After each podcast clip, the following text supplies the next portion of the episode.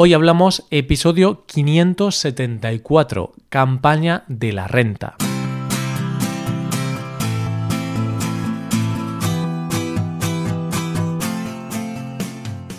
Bienvenido a Hoy Hablamos, el podcast para aprender español cada día.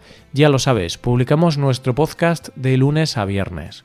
Puedes escucharlo en iTunes, en Android o en nuestra página web. Recuerda que en nuestra web tienes disponible la transcripción y las hojas de trabajo de este episodio y de los episodios anteriores. Si quieres acceder a todo el contenido premium y además quieres apoyar la creación de este podcast, hazte suscriptor premium en hoyhablamos.com. Buenos días, querido oyente, ¿qué tal? ¿Cómo va todo? Hoy vamos a hablar de un tema de dinero, de los impuestos que se pagan en España. En concreto vamos a hablar de la renta de un impuesto que tienen que pagar los españoles cada año por sus ingresos. Hoy hablamos de los impuestos.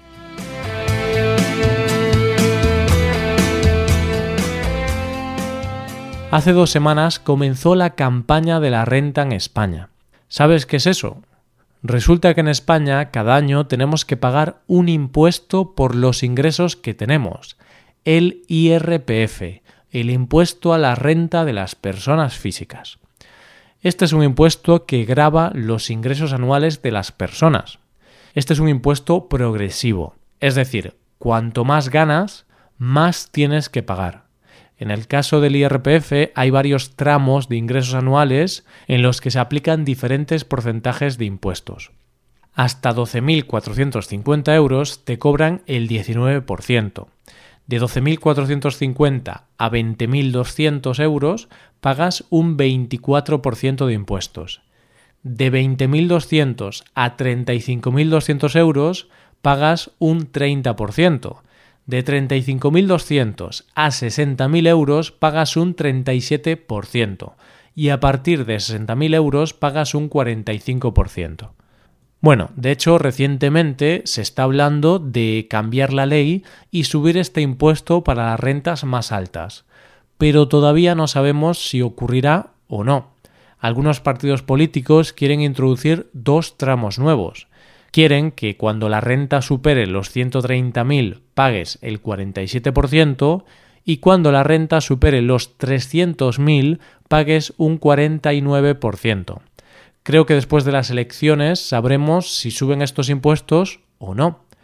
Como he dicho antes, el IRPF es un impuesto progresivo. Entonces, si ganas 50.000 euros al año, por poner un ejemplo, los primeros 12.450 euros tributarán al 19%, los siguientes al 24%, etc.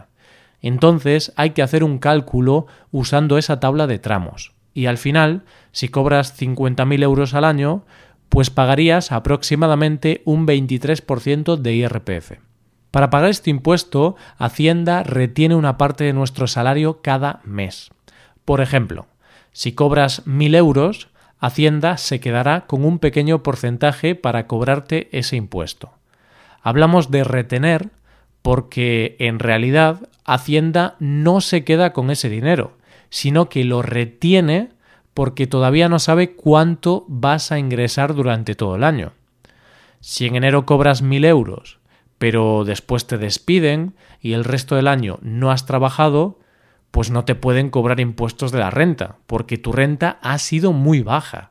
Por eso, Hacienda te cobra un porcentaje aproximado cada mes, o sea, te retiene una parte de tu salario cada mes y después, el siguiente año, tienes que hacer la declaración de la renta. Bueno, he mencionado varias veces a Hacienda.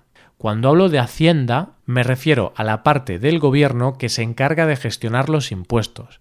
A ese organismo lo llamamos Hacienda. ¿Y en qué consiste la declaración de la renta? Pues es un procedimiento que tienen que hacer la mayoría de los españoles cada año para declarar sus ingresos anuales. Este procedimiento se puede realizar desde el 1 de abril y el plazo de presentación de la renta finaliza el 1 de julio, así que tenemos tres meses para hacer nuestra declaración. Cada año, por estas fechas, todos los medios de comunicación se ponen a hablar sobre la campaña de la renta, porque mm, es un momento importante para los españoles. ya que si no presentas esta declaración te pondrán una multa. Además, este año, por ejemplo, 20 millones de españoles van a presentar la declaración de la renta. Así que podemos decir que este tema es un quebradero de cabeza para gran parte de la población. Vale, antes te decía que cuando cobras un salario o cuando tienes ingresos por ser autónomo, Hacienda te retiene cada mes una parte de esos ingresos. Esto lo hace para cobrar el impuesto de forma mensual, en el caso de los trabajadores por cuenta ajena, los empleados, y de forma trimestral, en el caso de los trabajadores por cuenta propia, los autónomos. Y claro, como Hacienda ha estado un año entero cobrando un impuesto de forma aproximada, al año siguiente tienes que hacer la declaración de la renta para hacer el cálculo real de tus ingresos. Por ejemplo, os explico mi caso concreto. Yo soy autónomo. Entonces, cada trimestre, cada tres meses, tengo que presentar mis ingresos ante Hacienda y ellos me cobran un 20% de mis ingresos para pagar el IRPF. Cada trimestre, Hacienda me retiene un 20% de mis ingresos. Y ahora, en el 2019, tengo que hacer la declaración de la renta de 2018. En esa declaración pondré todos los ingresos que he tenido en el 2018 también pondré las deducciones que puedo aprovechar y después de hacer el cálculo sabré qué porcentaje tengo que pagar como impuesto a mis ingresos. Y aquí está lo interesante. Si ese porcentaje resultante es mayor del porcentaje que Hacienda me estuvo reteniendo el año pasado, yo tendré que pagar la diferencia. Por ejemplo, si en 2018 gané 20.000 euros, Hacienda me retuvo el 20% pero en realidad tengo que pagar el 22%, pues tendré que abonar ese 2%, tendré que pagar 400 euros en mi declaración de la renta. Cuando ocurre esto, decimos que la renta nos ha salido a pagar. Por otro lado, si en ese cálculo resulta que el porcentaje que tenemos que pagar de impuestos es menos de lo que Hacienda nos estuvo reteniendo durante el año, Hacienda nos tendrá que devolver una parte de esos impuestos cobrados. Por ejemplo, si en el 2018 gané 10.000 euros y Hacienda me retuvo el 20%, pero resulta que en realidad solo tengo que pagar el 5%, Hacienda está obligada a devolverme el 15% que me cobró de más. Por tanto, tendrán que pagarme 1.500 euros en la declaración. En este caso decimos que la declaración te sale a devolver. Otro tema que he mencionado antes, pero no he explicado, son las deducciones. ¿Qué es esto? Deducciones en la declaración de la renta. Deducir significa restar o descontar una cantidad. Cuando hablamos de deducciones en la declaración de la renta, nos referimos a ciertos gastos que hemos tenido que sirven para restar el impuesto que tenemos que pagar. En el IRPF hay ciertos gastos que permiten restar nuestra base imponible. La base imponible es el dinero al que nos van a aplicar el cálculo de los impuestos.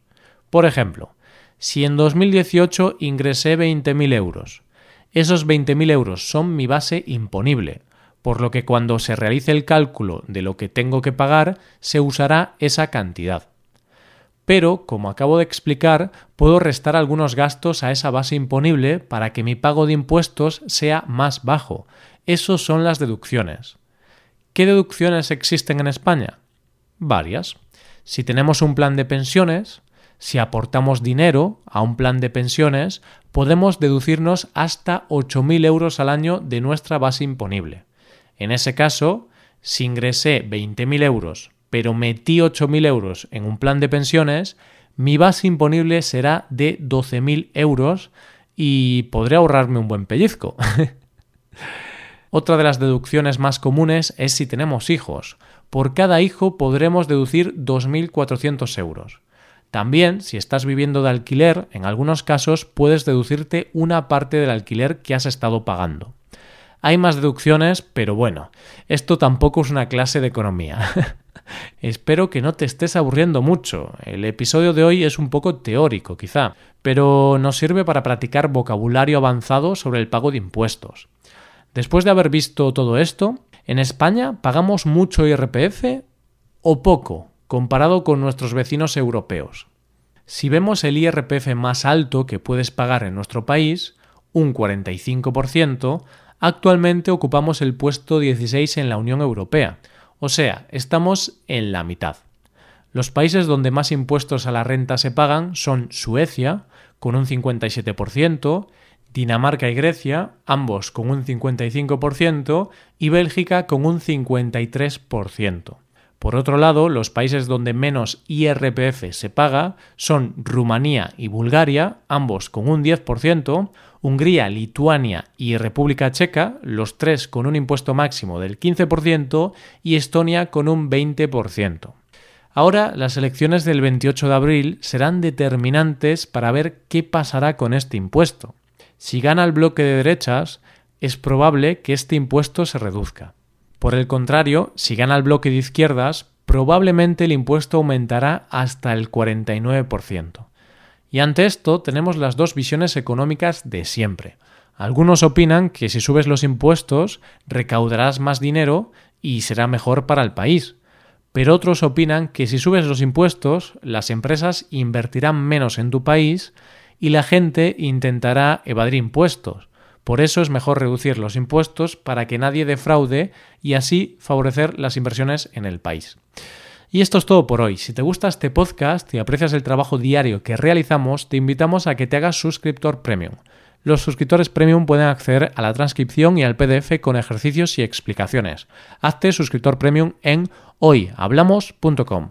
Muchas gracias por escucharnos. Nos vemos en el episodio de mañana donde hablaremos de expresiones en español. Pasa un buen día. Hasta mañana.